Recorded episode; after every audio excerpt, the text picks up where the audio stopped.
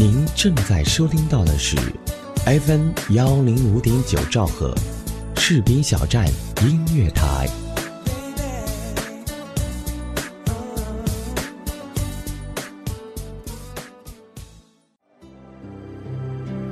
回溯一段岁月，走进一位人物，了解一段往事，装点一份心情。我是花一城，与你相约故人风清。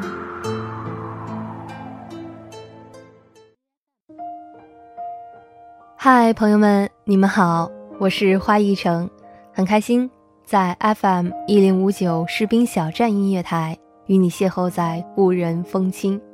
本期节目同大家分享语言大师周有光的故事。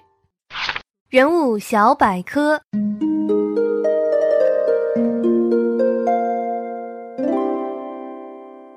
周有光原名周耀平，出生于江苏常州，中国著名语言学家。早年研读经济学，一九五五年调到北京，进入中国文字改革委员会，专职从事语言文字研究。周有光对中国语文现代化的理论和实践做了全面的科学的阐释，被誉为汉语拼音之父。周有光是汉语拼音方案的主要制定者，并主持制定了汉语拼音证词法基本规则。八十五岁以后开始研究文化学问题。周有光在语言文字学和文化学领域发表专著三十多部，论文三百多篇，在国内外产生了广泛影响。二零一七年一月十四日，周有光去世，享年一百一十二岁。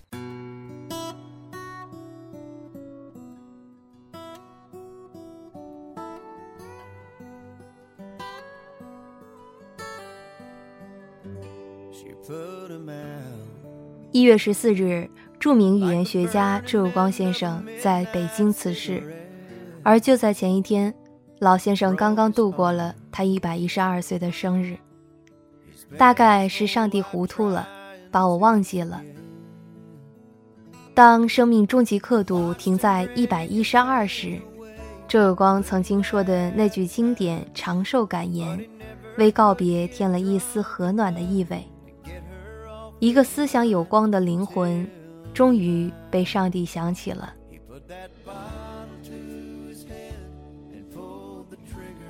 身为语言学家、文字学家、经济学家，周有光一生成就熠熠生辉。早年专攻经济，五十岁之前是经济学教授、金融家。近五十岁时半路出家，治学由经济转入语言。主持拟定我国汉字拼音方案，被誉为汉语拼音之父。八十五岁又成为文化研究学者、思想家，百岁后依然笔耕不辍，出版多部著作。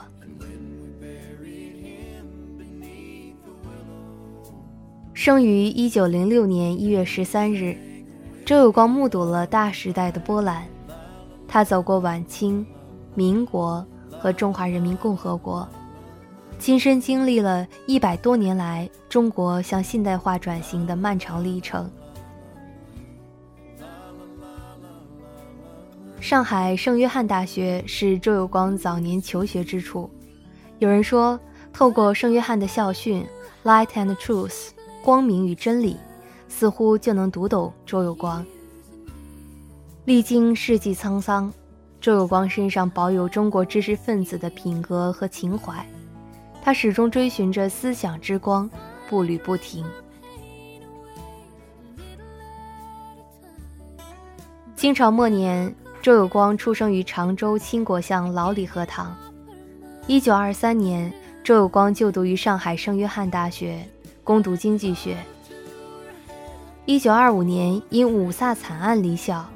改读由爱国师生创办的光华大学，一九二七年毕业。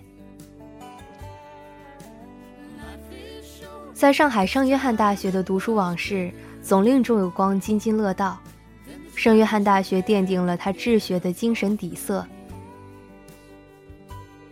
周有光读书时数学成绩很好，老师劝他学理科，可同窗们一致坚决反对。到了圣约翰大学，不读有名的文科，而读理科，吃亏了。我就学了文科。实际上，我当时偏重经济学方面。圣约翰大学重视基础教育，周有光求学期间读了文学、世界史，受益颇深。读英文报，一位英国教师教导他们，每天看报要问自己：今天消息哪一条最重要？第二个问题，为什么这条消息最重要？第三个问题，这条消息的背景你知道不知道？不知道就赶紧去查阅百科全书。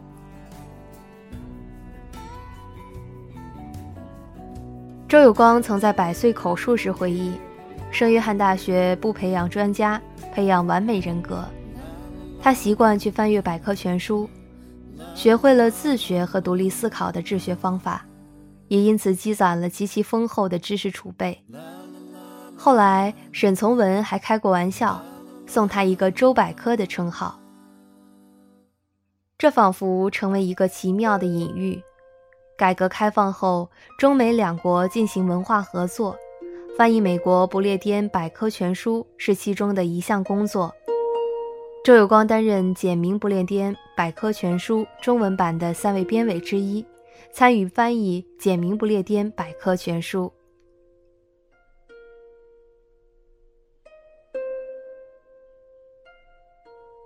对于民国控文学爱好者而言，周有光还有一重吸引人的身份，才女张允和的丈夫，作家沈从文的连襟。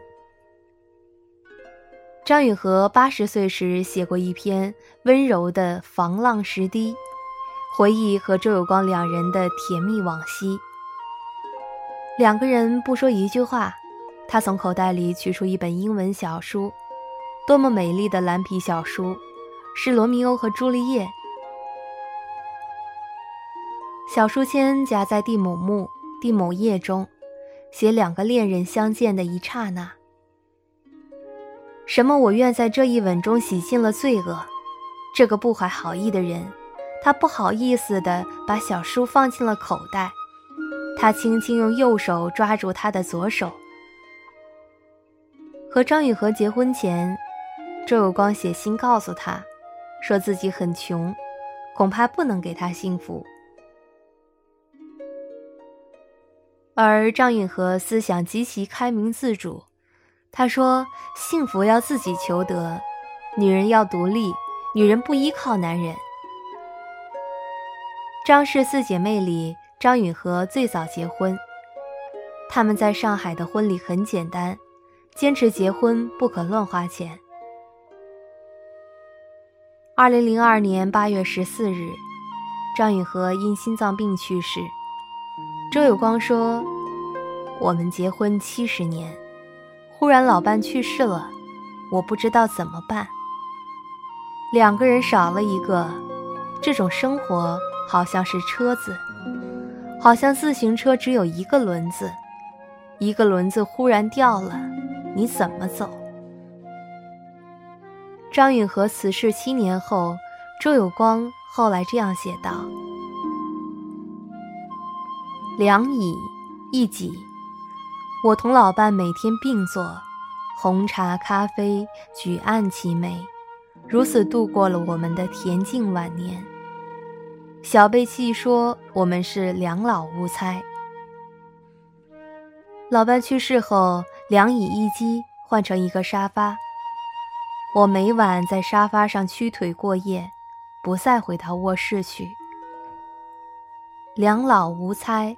守候一生，这是周有光和张允和的世纪爱恋。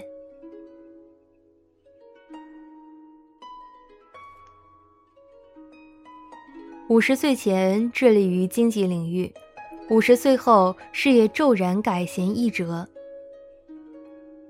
一九五五年，周有光调到北京中国文字改革委员会，专职从事语言文字研究。周有光先后担任文改会委员和副主任、国家语委委员、中国社科院研究生院教授、语言文字应用研究所研究员、汉语大词典学术顾问、简明不列颠百科全书中美联合编审委员会委员、中国语文现代化学会名誉会长。最初制定汉语拼音方案，多数人主张用汉字笔划字母，只有周有光极少数人主张用罗马字母。毛泽东也赞成前者。周有光回忆，毛主席问我到底赞不赞成汉字笔划字母，我不敢反对毛主席，但我可以不说话。再问，还是不说话。毛主席见我不说话，于是宣布休会。后来，周有光把他写的《字母的故事》给毛泽东看。在开会时，毛泽东主动提出，汉语拼音还是用罗马字母好，国际通用。周有光参与制定汉字拼音方案，参与设计推广汉语拼音体系。后来被公众誉为汉语拼音之父，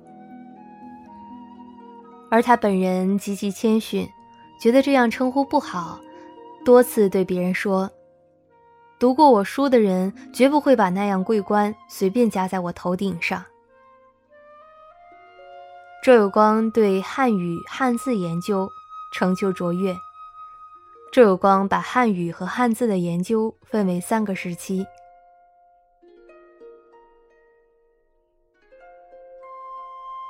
一是传统语文学时期，主要是训诂学、音韵学、小学等；二是现代语言学时期，主要是现代汉语的语音学、语法学、方言学等；三是新语文时期，主要是中国语文现代化，包括汉语和汉字的电脑处理等。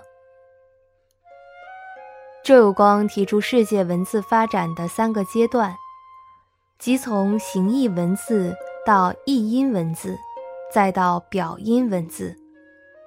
从表面上看，汉字和拼音文字截然不同，但实际都遵循这一发展规律。他由此建立了中国的比较文字学，直接促进汉字改革的研究。从宏观角度找寻汉字在整个人类文字史上的踪迹。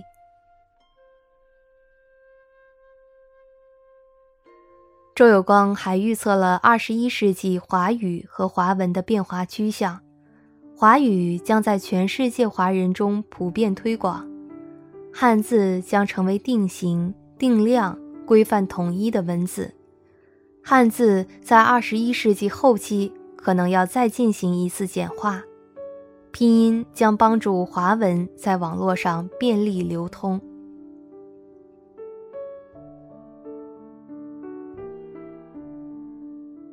拜访过周有光的人都会注意到，他仅仅九平方米的小书房，以及那张脱了漆的旧桌子。别人觉得这书房太狭小了，周有光说：“够了。”心宽事自大，事小心乃宽。周有光的著作大约一半是在退休以后完成的。周有光走过了沧桑百年，作为上世纪的老人，他却一直跟得上时代潮流，适应新科技，心里也始终装着风云变幻的世界。他曾对朋友说：“我是认真思考了这个世界的。百岁之后，步履不停，在转型时代，周有光时刻参与、观察和思考。他不断反思个人思想发展历程，总结中国现代化的经验教训，提出人类社会发展的三大规律、五大自由等思想，为当代研究者予以。”深刻的启发。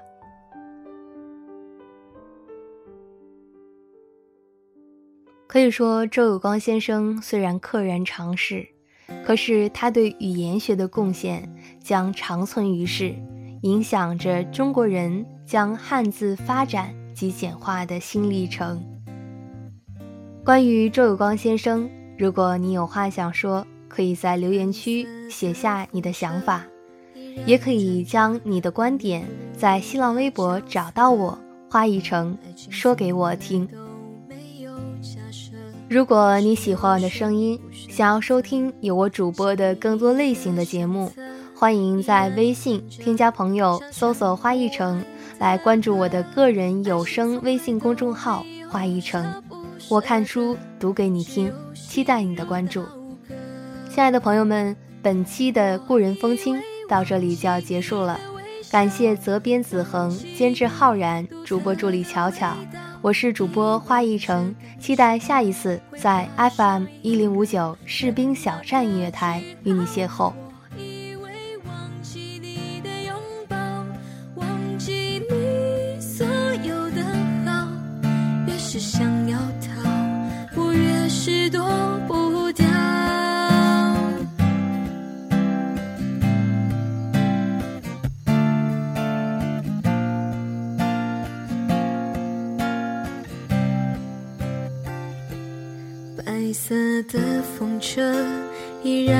着，扮演孤独的角色。爱情从来都没有假设，只有选不选择。记忆的相册依然存着，像唱不完的歌。爱情从来都没有舍不舍得，只有心如刀割。